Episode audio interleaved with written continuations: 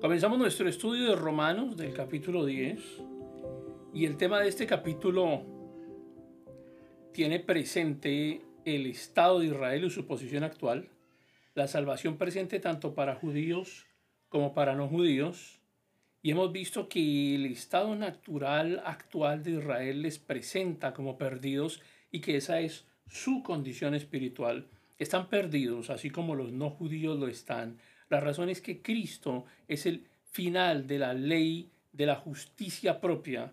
Entonces, Pablo volvió del tema de la soberanía de Dios a la responsabilidad del hombre.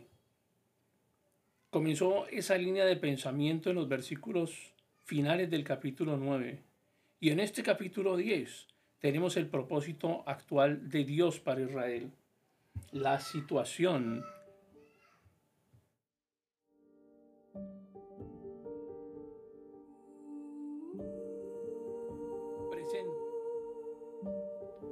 presente de Israel no se debe a que Dios haya limitado su misericordia hacia ellos sino a su celo de Dios sin conocimiento.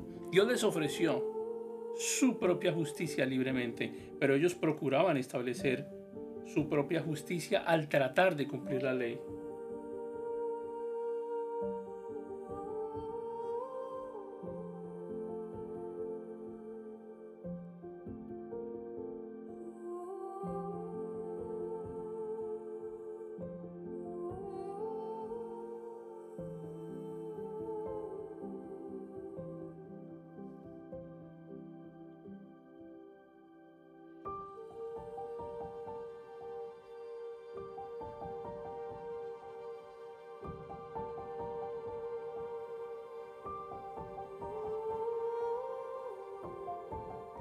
El versículo 1 de Romanos 10 dice, hermanos, ciertamente el anhelo de mi corazón y mi oración a Dios es por la salvación de Israel.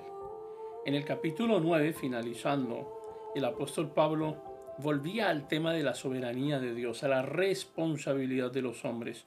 Continúa esa discusión aquí en el capítulo 10 y estableció que su fracaso no se debió a que Dios hubiera limitado su misericordia hacia Israel. Ellos eran responsables de su situación, lo son aún hoy en día, porque están cegados por su propio fariseísmo.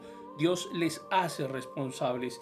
El Señor les había dicho en Lucas en el capítulo 19, porque vendrán días sobre ti, cuando tus enemigos te rodearán con cerca, te sitiarán por todas partes, te estrecharán, te derribarán a tierra y a tus hijos dentro de ti, y no dejarán en ti piedra sobre piedra, por cuanto no conociste el tiempo de tu visitación.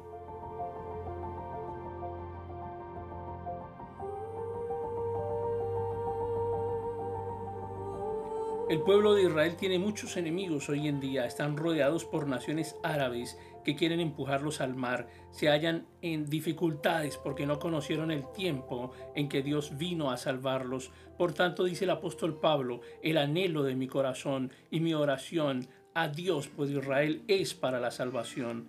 Hay tres rasgos distintivos obvios en su declaración y son los siguientes. Primero, Israel con todo lo que poseía en el aspecto religioso, como vimos allá en el capítulo 9, no fue salvado.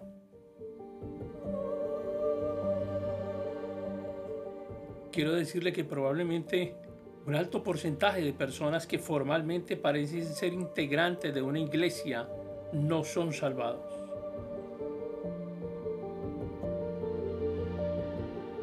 simplemente actúan como integrantes de un club religioso.